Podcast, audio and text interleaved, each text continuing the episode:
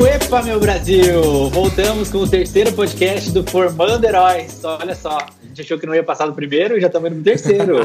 e, né, para a gente começar, eu sou o Pro, professor Wesley Timana. Aqui, quem está sentado primeiro aí do grupo é alguém que reapareceu, né? Tanto se falou dessa pessoa, e o seu e o meu e o nosso, gente. e o seu desapareceu, hashtag e o seu, né?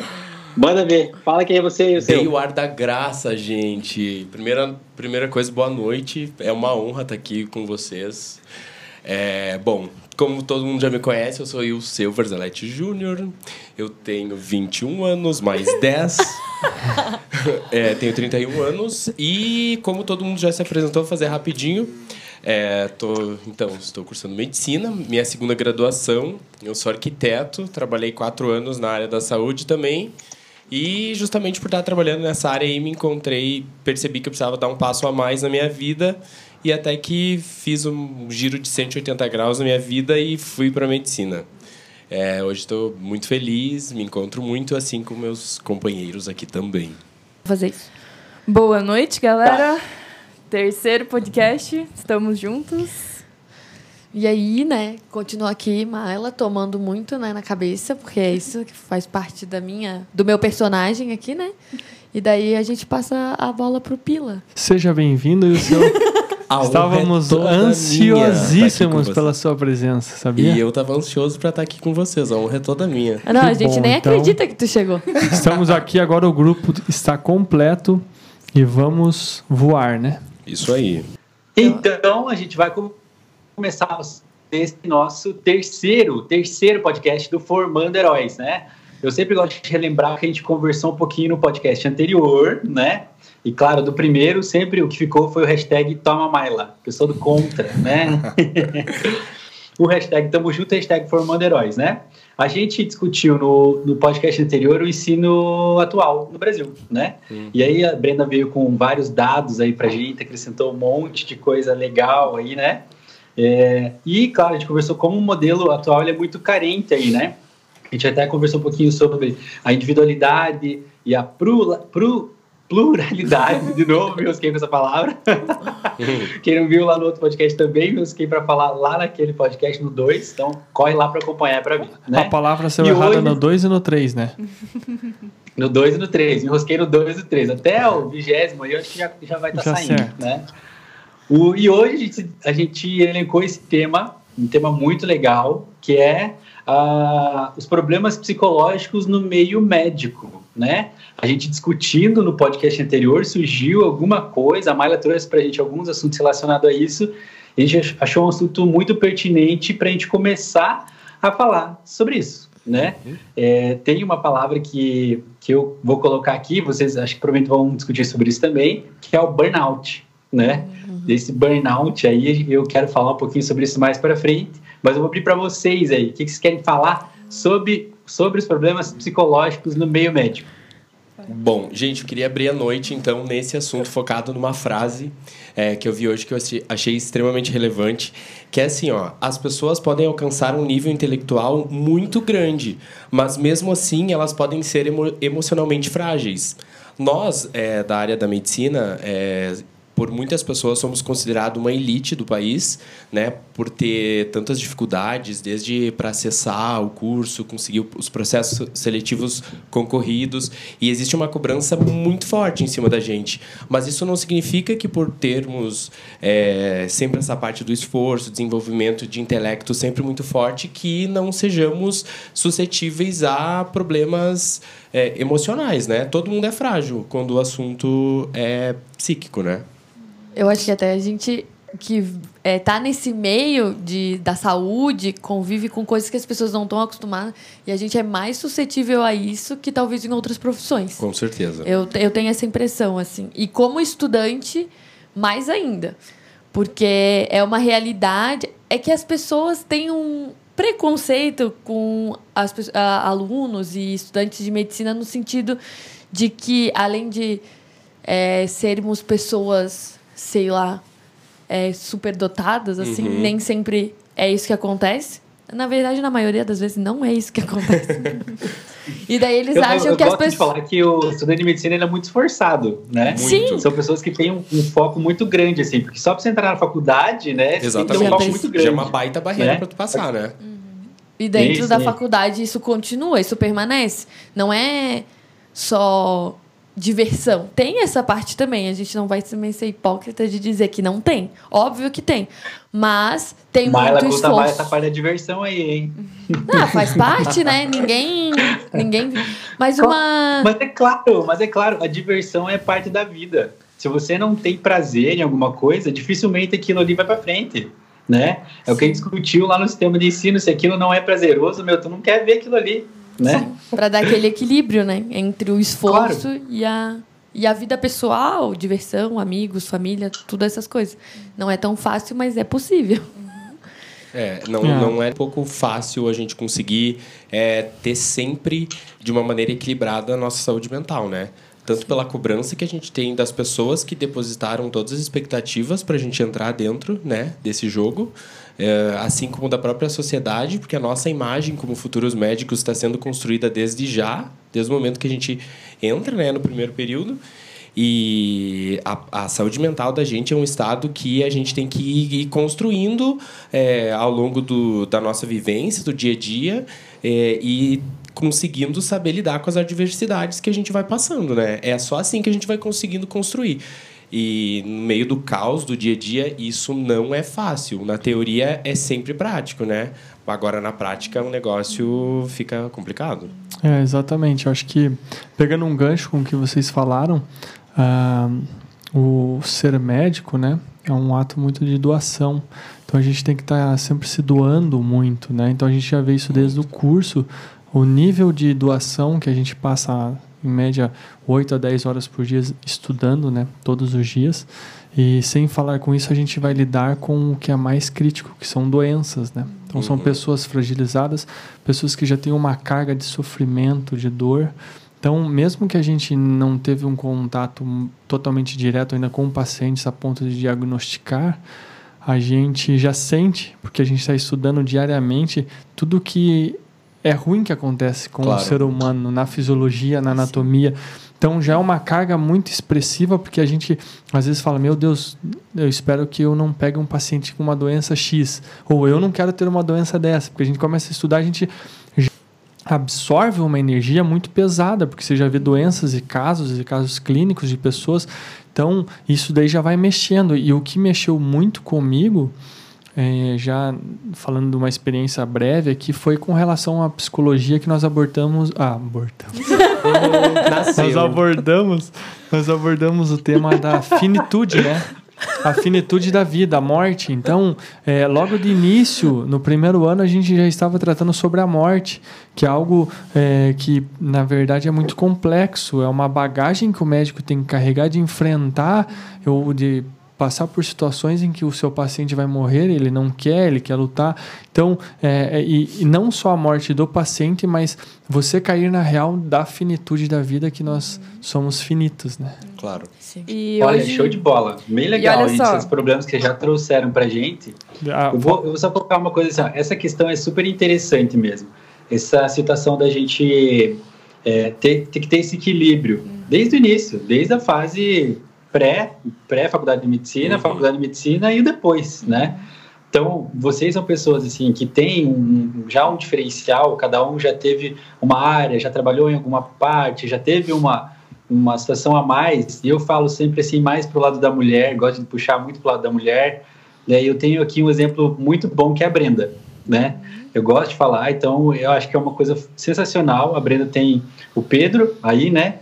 E além de todo esse equilíbrio, família. A gente sempre esquece da família, porque o médico, o estudante de medicina, ele prioriza tanto, tanto esse foco do estudo e acaba deixando de lado a, a parte família, uhum. né? Que é fundamental para você ter uma saúde mental que o seu colocou aqui para gente, né? Com certeza. Esse equilíbrio que é. Eu até queria que a Brenda falasse um pouquinho dessa experiência dela, porque isso é para a gente crescer também, né? Ter essa divisão, esse, esses momentos, assim, como, como lidar com isso, né?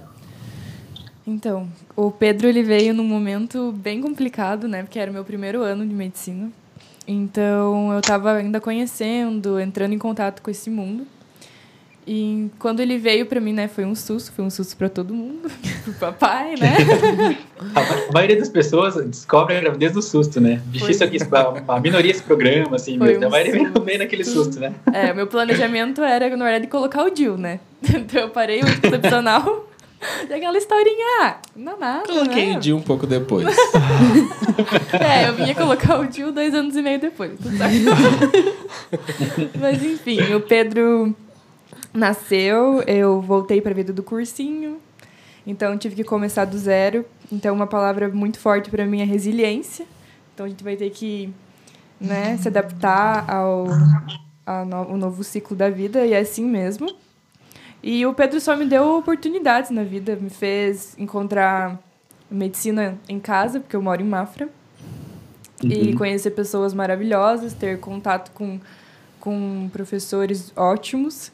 E além da experiência de você ter uma disciplina, né? Porque um filho te exige que você tenha mais é, um olhar é, disciplinado e que você consiga administrar o teu tempo melhor. Então, aquele tempo que eu tenho para estudar, eu tenho para estudar. Então, o tempo que eu tenho que ficar com o Pedro, eu tenho que ficar com o Pedro. Então, você começa a se organizar melhor na vida e com isso você consegue também focar no, nos teus objetivos. Então, o Pedro, para mim, só me acrescentou. E... Olha que legal, show de bola. Isso, show de bola. E isso eu faz com que dúvidas. literalmente tu exercite a tua saúde mental todos Exatamente. os dias, né? Porque além disso, eu tenho que educar uma criança, né? Claro. Que já não é um processo fácil. Então, a gente é, é o espelho dos nossos filhos. Então, com a partir momento que... É tudo. Né, ele vai olhar a mãe, vai olhar o pai. Então, ainda tem essa responsabilidade.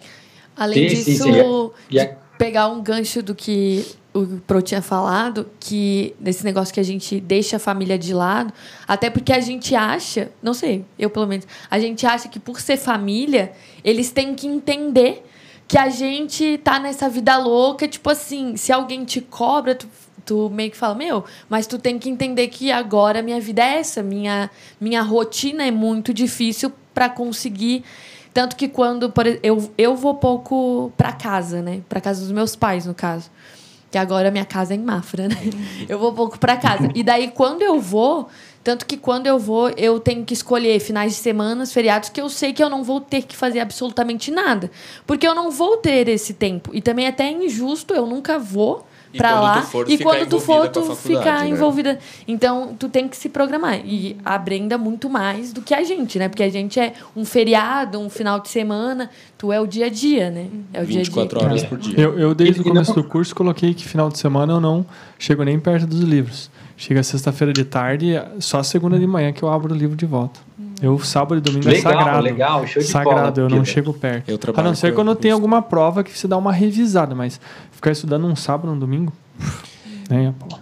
Legal, é, para mim já muda, para mim um pouco a realidade é um pouco diferente, porque durante a semana para mim é quase impossível, né? Eu conseguir conciliar e deixar tudo em dia. Então o final de semana para mim já é o tempo que eu tenho para aproveitar e colocar as coisas em dias, meus resumos. Então Sim. é outra. É, eu também, é eu também uso o final de semana para colocar as coisas em dia, apesar de não ter um Pedro, porque eu tenho muitas outras atividades dentro da faculdade do que assistir aula. Eu tenho vários outros projetos que eu participo por escolha própria, não, não tô reclamando, né? Mas é uma coisa que me toma tempo, então eu preciso usar o final de semana. Por livre e espontânea pressão, né, Isso, por livre e espontânea pressão. Vai você, porque só tem você, né, Maila? Uhum. Eu, eu até conversei na, com a Maila na sexta-feira e ela tava me falando: ah, não, tô por aqui porque eu vim ver tal pessoa de um tal projeto. Eu falei: caramba, Maila, mas quantos projetos você está envolvida aí, né? E a gente talvez tenha isso também, sabe? As pessoas, a gente, até desde criança, a gente, ah, coloca o filho, ah, vou pôr na natação, vou pôr fazer tal coisa, vou pôr inglês, né? Às vezes vai sobrecarregando. E parece que se a gente não faz aquilo ali, a gente não é eficiente o suficiente, né?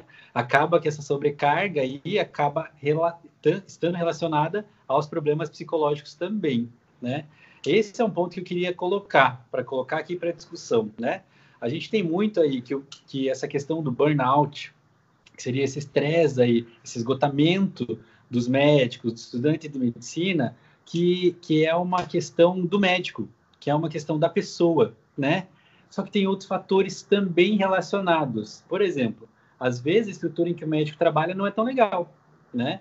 está lá no hospital e não tem todos os recursos, e aí o médico tem que trabalhar com expectativas. A expectativa melhor para o paciente, do, do empregador, o sistema funcionando, o sistema hospitalar, o ambulatório, ambulatorial, enfim, funcionando redondo para que tudo vá o melhor possível para a saúde do paciente, né?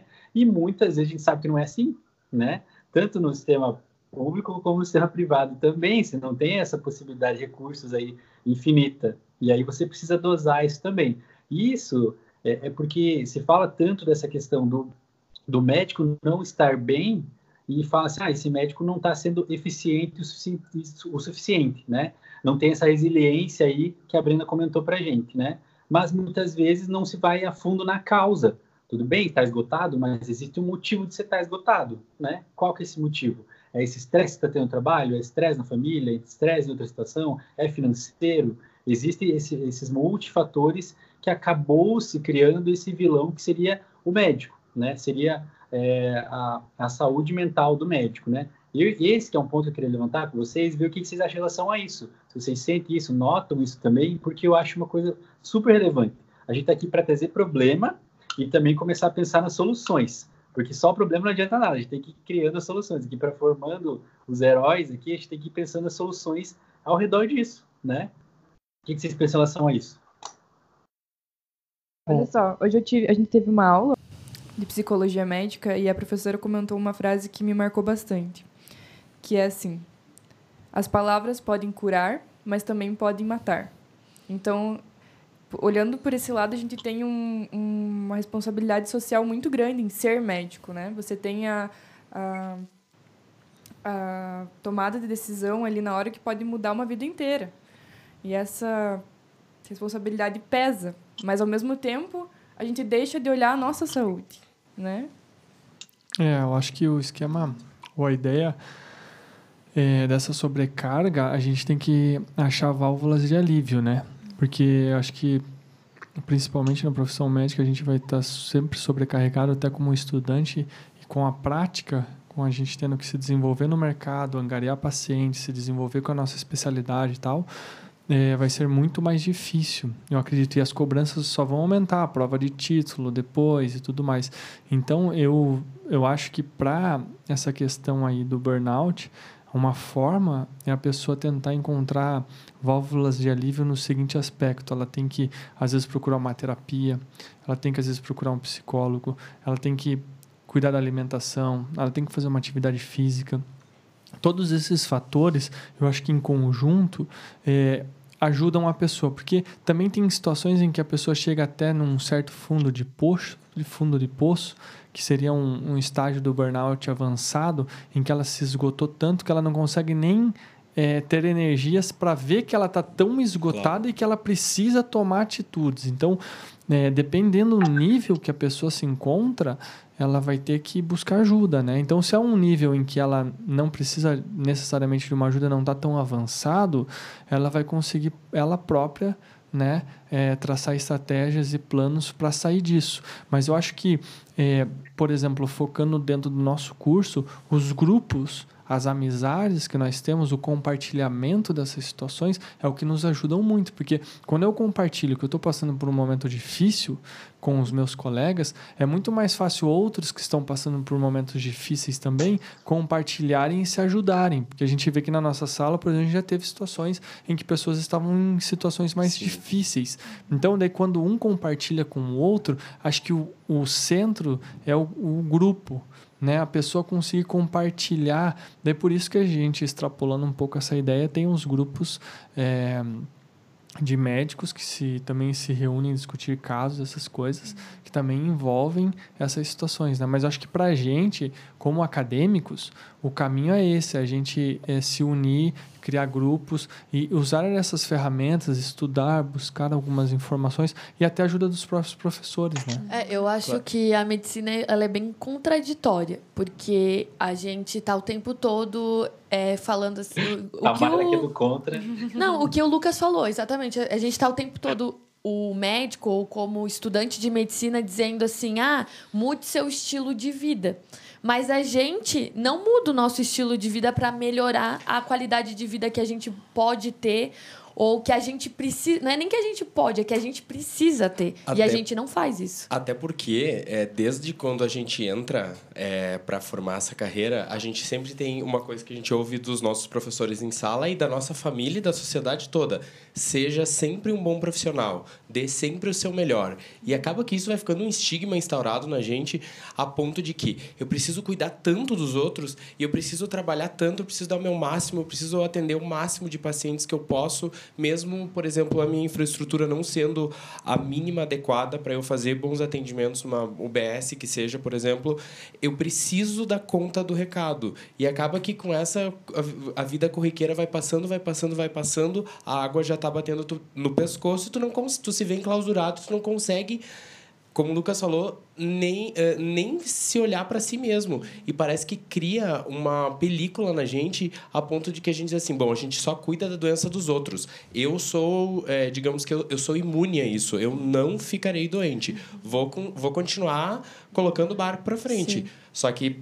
Se E não tiver vezes- manutenção, como é o caso das E- válvulas de escape, isso pode, a gente pode afundar. Não, e às vezes a gente precisa que outra pessoa, um terapeuta, um amigo, uma mãe mais sincera, precisa falar coisas óbvias. Claro. Que é tipo assim, qualquer pessoa que talvez não esteja nessa essa rotina louca, ela enxergasse, mas a gente não enxerga. Tu precisa de alguém que vai te dizer assim, ó, Brenda, vai comer. Cara, Porque tem, isso muita, é básico. porque tem muitas vezes, eu vejo assim por mim. Semana de prova, semana de práticas, que é né, nossa matéria pior. Tendão de Assim. Aquiles. É, semana de práticas. Meu, no almoço, eu não almoço pra dormir. E eu vou pra aula sem almoçar. E assim a gente segue a semana, entendeu? Emagrecer a gente não consegue. Mas Maela, mas você, você acorda meio-dia, Maela. Não, eu, tô, eu vou pra aula Daí- de manhã então sempre. ela não toma o café meio-dia. É- É, é, eu não tomo a café. minha já é o contrário. A minha fala, vamos parar de comer. Porque a minha Eu ansiedade... também, Não, só falta mas- paredes. Mas sabe o que é um detalhe interessante do que a gente tá falando? É que a gente entra em setembro. Setembro amarelo. Claro. Então a gente Sim. já puxa gente o gatilho do suicídio, Sim. que isso é Exato. um tema que talvez a gente possa fazer um podcast sobre isso, mas aí tudo que a gente tá falando de burnout vai remeter Não, ao isso quê é no totalmente futuro? conectado. Ao suicídio. Exatamente. Chega um ponto que tu tá nessa síndrome de burnout tão intenso e tão agudo que isso A é a única maioria solução- plausível de tu A maioria suicídio. dos. Do, eu, tava, eu fiz um post no Instagram e daí eu dei uma pesquisada sobre algumas coisas de suicídio. E daí eu vi que ah, a maioria dos médicos é, que sofrem disso cometem su- suicídio. As pessoas que cometeram suicídio sofriam disso e a- os sinais, sintomas. É, é que aquela coisa, ninguém observa, né? Ah, não, a Brenda tá irritada, mas, tipo, também posso estar e vida que segue. Claro. Ninguém vai lá dar um apoio moral pra pessoa. Daí a gente passa despercebido. Daí depois que a pessoa comete o suicídio, daí a gente fala, mas também, olha como é que ela tava. Ela tava Exato. estressada, não Sim. dava nem pra conversar com ela, não dormia direito, não sei o que, não sei o que. Daí tu. Meu, tu tava vendo aquilo, porque tu, tu teve a capacidade de dizer agora, né? Ó, a, a Brenda estava assim. Agora, por que tu não ajudou ela? Porque tu percebeu os sinais dela. E a pessoa vai fazendo. A gente é muito. Também um pouco da individualidade ali conta, né? Claro. É, Porque é, é uma sociedade individualista, querendo ou não. Eu vi que num estudo, até se a gente for debater no futuro mais sobre esse assunto, num estudo que eu li, a população médica, o índice de suicídio comparado com a população normal, né, das pessoas de outras profissões, é cinco vezes mais. Então, então os médicos se suicidam cinco vezes mais se comparado com o mesmo índice da população geral.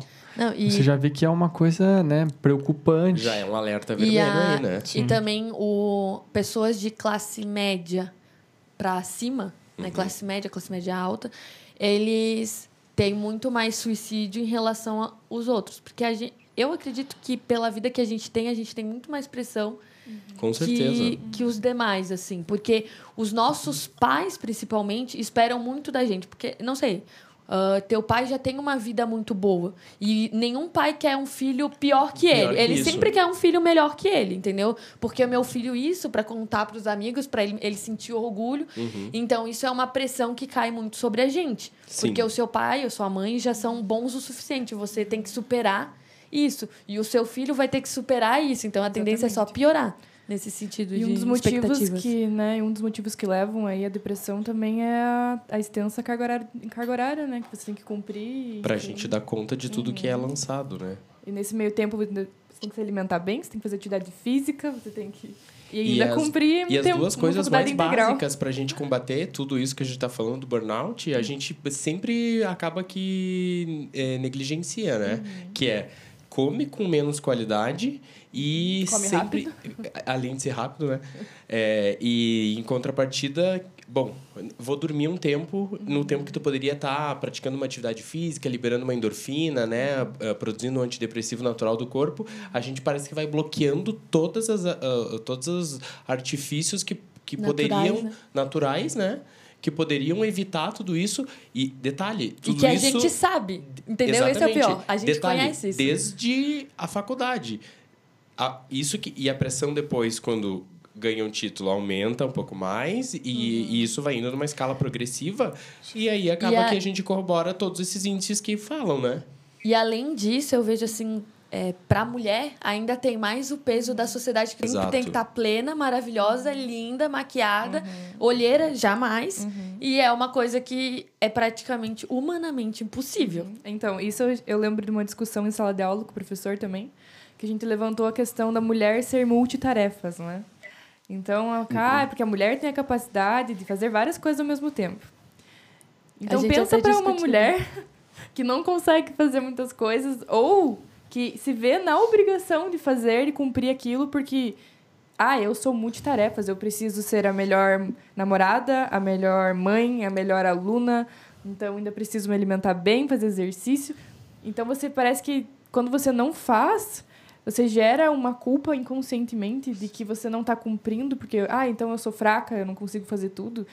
E isso gera. isso vai um- pesando psicologicamente, Isso né? é uma coisa que a gente tava, tinha comentado e a gente até falou, eu falei, a gente chegou à conclusão assim, não é porque a mulher é multitarefa que ela tem que ser multitarefa. Ela tem essa capacidade Essa de ser. habilidade, né? Ela tem essa habilidade em relação ao homem, mas não é porque ela tem que ela precisa sempre estar exercendo essa habilidade. Então, tanto que volta os problemas psicológicos muito mais em mulheres do que em homens. Contanto que a, a maioria das pesquisas de, do- da área médica de pessoas que cometem suicídio é, é- são as, as mulheres. é, né? É, mulheres. sem falar no, na expectativa de vida reduzida também Com das mulheres certeza. médicas. Esses dias mesmo, nós estávamos compartilhando entre a gente mesmo uns índices que a 20 anos a expectativa menos. é 20 anos a menos do que uma, uma médica com relação a outras pro- uh, mulheres, né? E com outras profissões. Isso Então, é muito Em contrapartida, o homem é três anos. Exato. Entendeu? Sim. São Já é de menos, 20 né? pra. É menos, mas, meu, Mas é. três anos pra 20 não tem nem comparação. É Claro. significativo, né? Bastante. De vida. Então, mas tem uma reflexão que eu acho interessante que a gente tem que fazer é que não sei o que vocês acham, mas nesse comparativo em relação às gerações que nos antecederam, geralmente a gente analisa e olha para os nossos pais e nossos avós e a gente pensa que, óbvio, eles tiveram uma vida um pouco mais sofrida. Eu acredito que até mais sofrida. Só que se você olhar o contexto atual em que nós estamos inseridos, justamente pela competitividade, Claro. crescimento populacional, mercado de trabalho, tecnologia, tudo que está nos acometendo, todas as influências e tudo que está vindo para cima de nós, você coloca em ponto um ponto de interrogação nisso. Será que antigamente era justa eh, era bem mais difícil porque assim mas assim você olha por índices de qualidade de vida de assistência médica e tal em alguns aspectos pode ser mas no aspecto assim por exemplo nossos avós nem celular tinham você imagina uma vida hoje sem celular então a Parece gente tá que a tão vida nem acontece. então, né? é, qua- quais os males, talvez, que o celular pode estar nos trazendo e a gente nem sabe? Dessa conectividade 24 horas por dia no celular. Então a gente está entrando numa, assim, numa, num sistema frenético tão alto que às vezes tem tantas coisas ao nosso redor que parecem que são boas, mas às vezes estão é, acumulando e que vão nos levar a terem a gente desenvolver alguns problemas lá na frente que a gente não está percebendo. Então, quando que nós vamos ter noção que algumas coisas que parecem normais hoje vão, Vão nos impactar nocivas, lá claro. e fazendo um retrospectivo com os nossos antepassados, o que, que era melhor e o que, que era pior. É Claro. difícil de você falar, mas eu, eu era muito comum eu falar assim, não, mas meu pai e meu avô sofreram bem mais tal. E tudo pra gente ter uma desenvoltura, um desenvolvimento melhor hoje. Mas e o preço que a gente está pagando para ter esse desenvolvimento, É essa que- desenvoltura hoje? Tipo assim, a gente está pagando um preço muito alto e a gente vai pagar. E o burnout é uma coisa. A pai, pai é um existia dos- isso? Não, Claro. era trabalho, entendeu? Era trabalho mais, às vezes, dependendo, o trabalho mais braçal, mais físico e tal. E hoje a gente está indo para o intelectual, para um desgaste mental N vezes. Mas, inclusive, eu, o, o meu pai é uma das pessoas que diz assim: meu, você tá cansado do que se tu só estuda? Exato. Você só estuda, E o seu? gente. E seu, você só viaja, o seu. Gente, ó, a válvula de escape. Eu não quero burnout em mim. Esse aí tá na Disney. Arrasou, arrasou. É verdade. Gente, ó, muito legal. Essa, essa, esse ponto que o Pila, nosso filósofo, colocou agora é sensacional, gente. A, a- a tecnologia, esses avanços, eles vieram para trazer conforto para gente. E bem no fim está trazendo mais preocupação, mais estresse, né? É, esse, essa competição aí cada vez mais acirrada, né? Tá deixando a gente cada vez mais preocupado e tá afetando em coisas que não deveriam afetar, né? É, Outra eu achei coisa- bem legal assim essa nossa discussão de hoje. Eu acho que já gerou um monte de assuntos para próximos podcasts aí, né? Muito legais. E eu queria falar só duas, três coisas aqui na verdade. A primeira é a questão do problema, né? Então o, o seu colocou para a gente ali que as pessoas vão vir com os problemas, a gente tem que resolver o problema dos outros. É, a, a gente está no meio disso tudo, de fazer o melhor, de dar o nosso melhor, né? E o paciente, ele não, não vem com coisa boa, ele sempre vem com problema pra gente, né? E aí eu sempre, sempre, sempre cito isso. A gente tem que aprender a receber esse problema, né? Como médico, profissional da saúde, ver qual é a melhor opção, a melhor saída para isso e devolver para o próprio paciente, não ficar com esse problema, né? Senão a gente começa a esgotar mesmo as nossas energias. Por exemplo, se o paciente chega e tem uma dislipidemia, tem algum, já tem alguma alteração, ele vai precisar cuidar dos hábitos alimentares dele, fazer atividade física, você vai devolver isso para ele, porque não é você que vai pegar ele pela mão e levar ele lá, ah, come esse brócolis, come essa alface, não come essa batatinha frita, vamos fazer uma atividade física, vamos se alimentar. Não é você que vai pela mão, vai depender dele próprio, né? Nas outras questões também, né? Isso para a gente ter uma ideia geral, mas para todo problema que o paciente trouxer para a gente, né? A gente, claro, vai fazer o melhor, dar as melhores opções, mas quem vai decidir é o paciente. Isso não pode ser algo que, que, a gente acabe levando para nossa saúde também, que acaba nos afetando. A segunda coisa é a questão da morte. A gente citou aí a morte, e a morte, é, infelizmente, é algo inevitável, né? E é algo que a gente vai ter contato. Essas questões a gente ter essa sensibilidade vão influenciar muito também no nossa, na nossa vida, né? Claro, é, é impossível você não sentir nada, é impossível mesmo, né? Mas a gente também precisa ter essa relação, ver até que ponto a medicina e o nosso trabalho vai ajudar com isso, né? E o terceiro é a, é a questão da união. Então, se falou muito de questão de você ter, assim, é, teus amigos perceberem seus problemas, teus amigos, é, as pessoas próximas perceberem isso, né? E vem aqui, vem aqui, meu amor, vem aqui. Olha que Alice chegou com a gente. Vem aqui. Só para nós terminar aqui o podcast. Vem aqui. Não tem problema, pode deixar. Dá um oi pro pessoal lá do podcast. Aqui, minha moça. Dá um oi lá, pessoal. Dá tchau lá. Oi! O que, que a Chanel Moça pegou? linda. A Chanel pegou um pirulito, ela abriu lá a- a- e tirou um chocolate e pegou um pirulito. E agora ela não deixa eu pegar o pirulito, tá embaixo da mesa. Não tem problema. Dá um tchau lá, pessoal. Fala, bom podcast. O podcast. Tá. E para a gente finalizar aqui, a questão dessa união. Então, o nosso problema é esse: a gente tem o um problema, a gente tem que pensar nas soluções. Mandaram muito bem falar nessa questão das fugas. Então, você tem uma atividade, cuidar da alimentação, ter o seu tempo de sono, ter atividades que te distraiam de tudo isso. Que te deem prazer, Claro, né? Como eu citei essa questão de essa cobrança que a gente tem dos dois lados, a gente está num cabo de guerra. A gente quer dar o melhor paciente, mas também a estrutura não é melhor, uh, o sistema de convênio cobra isso, uh, uh, o sistema cobra que você tenha mais pacientes, né? O volume aumenta, não tem limite. Então, tudo isso, é, a gente precisa dessa união para que a gente consiga mudar isso também, né? Para que essa visão não fique só no médico. Não é só o médico que está com problema, é o sistema de saúde como um todo que está adoecido, né? Que precisa dessa visão um pouquinho diferente. Acho que era isso que eu queria puxar de vocês. Querem dar um, ponto aí também, algum contraponto? Eu, eu, o que eu ia falar antes, é, em relação com o que o Pila falou, foi que é, essa comparação também tem de, tipo, a sociedade de maneira geral pensa. É, que para os nossos pais, avós, enfim, foi muito mais sofrido porque a gente vira em torno da economia. Então, tipo assim, é muito mais sofrido uma pessoa que saiu de uma zona rural é, ter ido fazer uma faculdade por questões econômicas. Então, foi muito mais sofrido. É isso que a maioria pensa quando quando eu vejo as pessoas falando. E quando tu vê assim, ah, uma pessoa que é classe média, por exemplo, os pais já têm uma, uma condição de vida melhor, tá fazendo medicina ou tá fazendo qualquer outro curso. O, qual é a primeira coisa que tu escuta? Ai, não sei do que tu tá reclamando, tu Exato. sempre teve tudo. Entendeu? Porque a tua condição econômica, realmente, tu sempre Te teve uma boa. Né? É, realmente, Conforto. tu sempre teve uma condição financeira boa. Mas isso não quer dizer que tu não tenha outras dificuldades que não necessariamente tenha que ser financeira.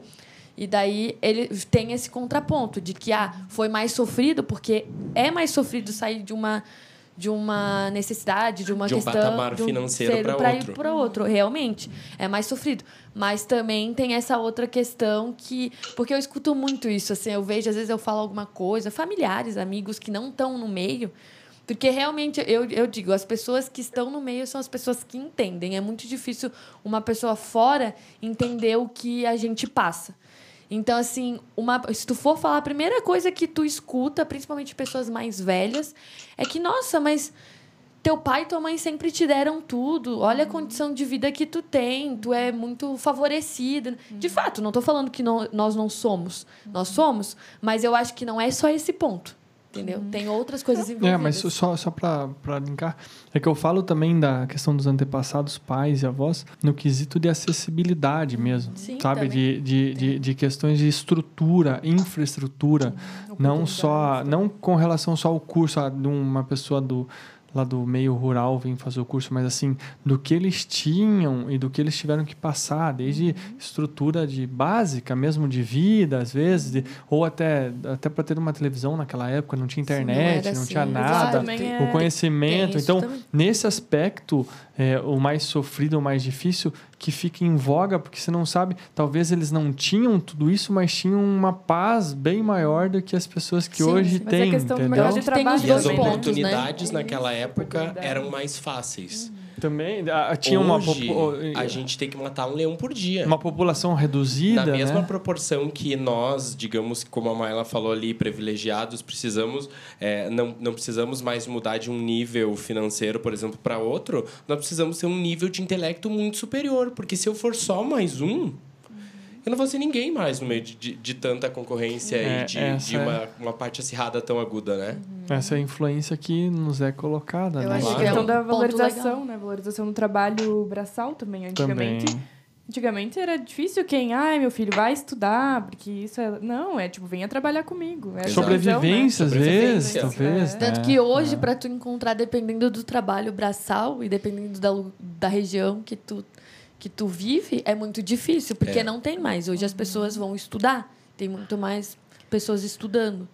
Então mas, tem Mas eu coisas. acho que para gente resolver, né, a gente colocou muitos problemas aqui também, mas um caminho para se resolver essa questão da angústia, da depressão, da, dos estudantes de medicina, eu acho que seria muito legal que cada universidade tivesse seu apoio ao estudante, o seu núcleo de psicologia, porque eu acho que cada vez mais está ficando mais comum né, questão da depressão, da ansiedade, da angústia. Então é, é importante que o aluno busque ajuda e que ele saiba que ele não está sozinho, né? Exatamente. Tá, e ele não mundo... tenha vergonha. Não porque, tenha vergonha. Porque isso é um problema ainda. Apesar de as pessoas é, já está mais disseminada essa parte psicológica, ainda existe um preconceito de que, nossa, aquela pessoa vai num psicólogo, num psiquiatra, ela procurou. Meu, eu, eu acho que é muito mais de se admirar uma pessoa dessa que está correndo atrás para melhorar ela, melhorar a vida dela, ela se sentir melhor, do que tu ficar julgando. Mas ainda esse julgamento existe bem forte dentro, dentro da sociedade de maneira geral, não só dentro da faculdade, mas tem em tudo. É, no nosso caso ali da universidade tem um apoio do pessoal de psicologia, né? Mas não é algo que é muito. Mas não é efetivo. É, não, não que não é efetivo, assim. É, é difícil por causa da quantidade de alunos. A demanda. E, e, exato. Então, é, é, mas E até abriram algumas exceções. que também precisam de ajuda. Isso, mas os alunos que, que, que assu, assumir é uma palavra pesada, Claro. né? Mas os alunos que, Que buscam, né? demonstraram que estavam precisando de um diálogo, alguma coisa assim, conseguiram né, um, um auxílio, uma ajuda, mas aí entra o que a Mayla falou que eu achei importante, que nem assim, existem os grupos Bailint, ba, Valint. Bailint, ba- Valint. Balint, né? Uhum. que o professor falou no, na, na sala, claro, ele é mais focado pro médico já em exercício, mas quem sabe um grupo Balint de acadêmicos, né?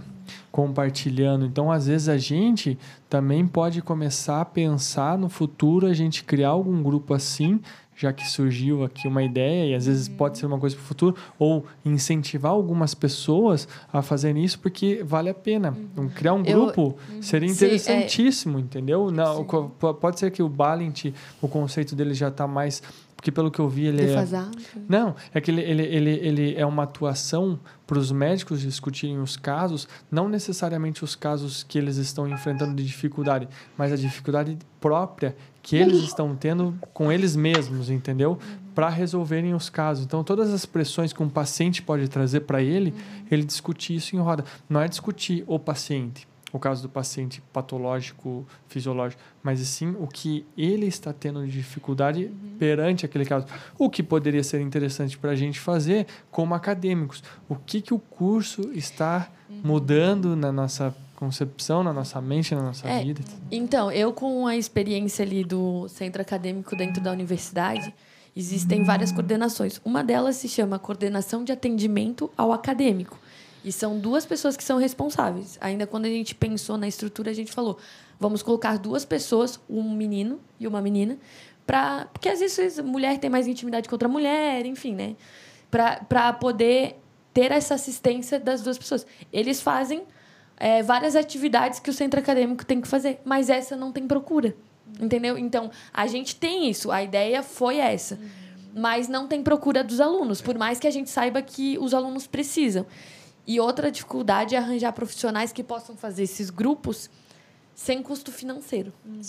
Entendeu? Não existe também isso. Que às vezes, dependendo, acaba que o, o custo financeiro não é uma. não é atrativo. Mesmo É. precisando. Mas enfim, né? Bom, pra, pra gente encerrar, ah, a gente. Eu acho que uma frase legal é bem aqui a gente abriu o programa, ah, o podcast de hoje, né? No- nós, é, estudantes, em, em específico os profissionais da saúde, a gente tem que sempre ter em mente uma coisa. Apesar de todo o nosso intelecto sendo grande, evoluído e desenvolvido, todo mundo emocionalmente é frágil. Então a gente não pode deixar é, que, a- que isso que nós cuidarmos. caiamos. A gente precisa se cuidar. Exato. Isso aí. É Isso aí. Show de bola, show de bola, meu Brasil. Para encerrar esse podcast, no podcast número 3 aí do Formando Heróis, vou deixar uma palavra que é a palavra união, né? E uma frase também. Então, se você quer ir rápido, vá sozinho. Se você quer ir longe, vá em grupo, né? É isso que a gente está tentando fazer aqui. Acho que é isso que a ação aí que a Mayla colocou. Acho que resume bem tudo isso que a gente discutiu nesse podcast, né? E se você que está acompanhando a gente aí gostou, dá um curtir, compartilha, manda para quem você acha que está precisando, venha conversar com a gente, manda uma mensagem para a gente aí no Instagram. Gostou? Escuta, segue a gente aí no podcast e se você quiser ver a gente, corre pro YouTube. Dá para ver lá até o seu que reapareceu. Tá bom, gente? Um Agora tem e que fazer um hashtag. Valeu, gente. Tchau, tchau.